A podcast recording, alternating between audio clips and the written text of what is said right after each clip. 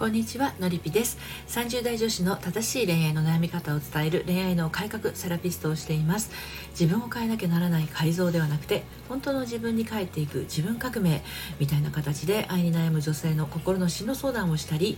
仲間と一緒に人生の夢と愛を叶えていくのりぴの隠れ家オンラインサロンを運営しています。サロンのご案内は概要欄の方に書いてありますのでご興味ありましたら遊びにいらしてください。はい今日はですねもう本当に嫌妻にダメ出しばかりする夫。このテーマでお話をしていきたいと思います。はい、えー、えー、っとですね、まあ、こういうお悩みをお持ちの女性から時々ね、えー、ご相談をいただきます。例えばですねこういうことです。夫のことがどんどん嫌いになっていきます。もう何を話していてもいちいち否定してくるし話をしているだけで気分が悪くなるんです。だけど家庭の中では話さなければならないこともあるじゃないですか。その度に私傷ついた気持ちになるしそういう言い方やめてって言うんですけど全然やめてくれなくてもうこのままだと離婚してしまいそうですというか今のままだと大嫌いすぎて口も聞きたくありません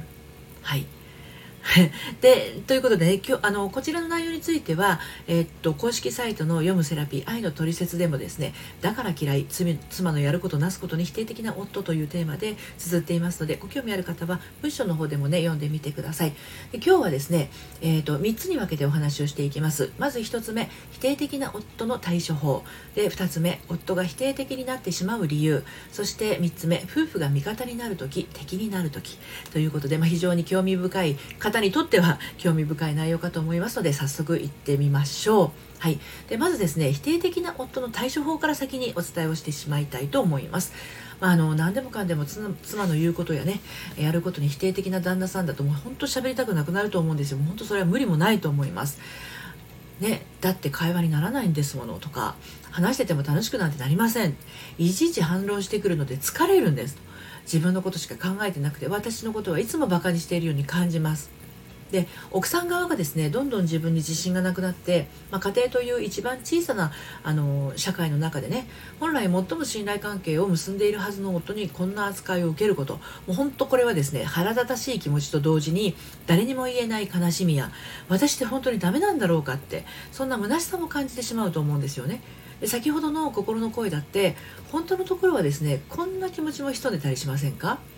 愛する夫だからこそこんな風であったらいいのにって思う気持ちはないでしょうかね。愛がなかったら別れればいいだけだし相手の言動に傷つくっていうことはあなたに相手への愛があって相手もあなたに愛があることを期待しているっていう状態なんですね。はい、で先ほどのあの「だって会話にならないんですもの」とか「話してても楽しくなんてないです」っていうこれらのことなんですけれどもいつも否定されるから会話にならなくて寂しい気持ちを引きずっちゃう。本当はもっといろんなことを楽しく会話できたらいいな。すぐに反論したり否定しないで最後まで聞いてくれたら嬉しいんだけどな。夫の考えはいつも正しくて私の考えはいつもダメみたいで悲しくなる。ですね。あのそんな否定的な夫の対処法は今あなたが感じていることを伝えることなんです。え？ってなりましたかね。そうその思いを伝えるんです。今お話ししたまんまなんですけどね。いつも否定されるから会話にならなくて寂しい気持ちを引きずっちゃう。この部分が感情の部分ですね。本当はもっといろんなこと楽しく会話できたらいいな。すぐに反論したり否定しないで最後まで聞いてくれるとすごく気持ちが楽になる。夫の考えはいつも正しくて私の考えはいつもダメみたいで悲しくなっちゃうよ。この今私が大きい声になったところですよね。この今お伝えしたところが思いの部分になるんですね。でこの思いの部分を伝えることがすごく大事なんです。うん。えーと、とそしてよくあるそれをしてくれたら嬉しいなとか助かるなとか安心するなどの言葉を添える添えるタイミングなんですけどこれね。あのあんまり頻発するとねわざとらしくなるのでね注意なんですね。なぜならば男性は指摘否定試されることをとても嫌悪します。基本は奥さんの役に立ちたい。奥さんから見て強くありたい、ま、女性から見て強くありたい。女性の役に立ちたいってそういう思いがあるんですね。なので否定的になっている時は強くありたいっていうのがね表に出ている状態なんですよ。旦那さんが否定的になっている時ですよ。うん。俺の考えを聞いてれば間違いないんだとかもっと俺に聞いてくれよとかそんな感じですよね。なので妻側があの弱くある状態を誇示表しすぎてしまうとですねますます強気に出てしまうので気をつけてくださいね。旦那さんががねますますも水を得た魚のようになって強気になっちゃいますから注意が必要です、はい、じゃあねまずじゃあなんでそもそも夫が否定的になってしまうかなんですけれどもあの旦那さんが奥さんに否定的になってしまうのには理由があるんですね。で実は旦那さん側も奥さんに対して不安や不満を抱いてるんです。こんなにあの旦那さんのことを優先してるのにこんなにあの旦那さんの好きにさせてるのにこんなに旦那さんがわがままし放題なのに何を言うのってね思う奥さんも多いかと思うんですよ。ですがこの旦那さん側の不安や不満っていうのは奥さん側の状態を見て旦那さん側がですね勝手に感じていることなのであなたが旦那さんを優先しようが好きにさせていようがわがまま放題にさせていようが関係ないんですよね。旦那さんから見たあなたがですねなんか自分といると幸せそうじゃないことにあの旦那さんがね不安や不満を感じているのであなたが心のどこかで旦那さんに対する不安や不満からくる言動とか醸し出す表情から旦那さんが勝手に察知してるんですよ。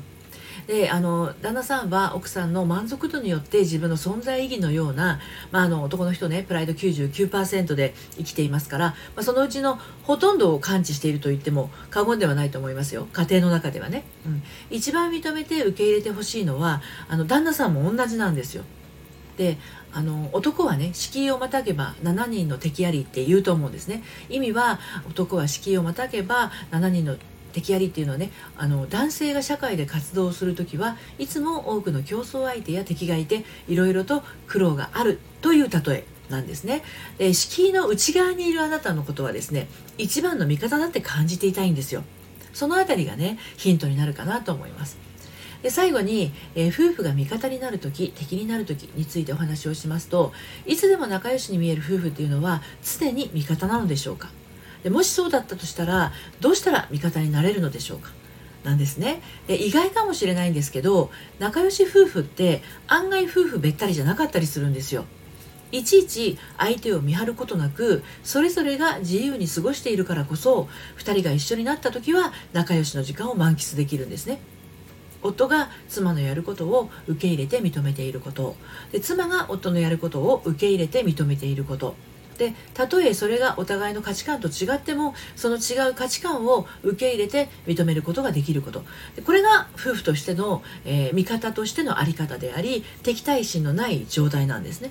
ところが一点夫が妻のやることを受け入れられず認めることもできないとか妻が夫のやることを受け入れられず認めることもできないお互いの価値観と違うからそんなの受け入れられるはずがないとなれば当然敵対心が芽生えてどちらかがどちらかの陣地に引き込もうとしちゃうんですね。ここでお互いの自分の思い通りにするための大作戦が始まって家庭内戦争が始まってしまうんですね。うまくいってる夫婦はどちらももともと自分を見張ることがないから相手を見張るということもしません。もううまくいかない夫婦というのはもともとですねそれぞれが自分のことを見張っててダメ出ししやすいんですよ。なので相手のこともつい見張ってしまったりします。でお互いを認めて受け入れることができている夫婦は最強の味方になれます。別々のことをしていても一緒にいても幸せなんですね。で一人一人の人生っていうのは本当に一人一人別個のものですから結婚生活はその一人一人が集まって2人で築いていくものなんだなっていうところが腑に落ちてるとめっちゃ強くなると思います。はい、ということで、えー、もう本当に嫌妻にダメ出しばかりする夫。だから嫌い。妻のやることなすことに否定的な夫。このことに関してはですねそんな否定的な夫の対処法は今あなたが感じていることを伝えること。そして夫が妻に否定的になってしまうのには理由があって実は夫側も妻に対して不安や不満を抱えているんだよっていうことですね。でそして最後いつでも仲良しに見える夫婦っていうのは意外と夫婦べったりではなかったりするんだよっていうことですね。はい最後までお聴きいただいてありがとうございました。はい、えー、今日はこの辺りで終わりにしたいと思います。さようなら。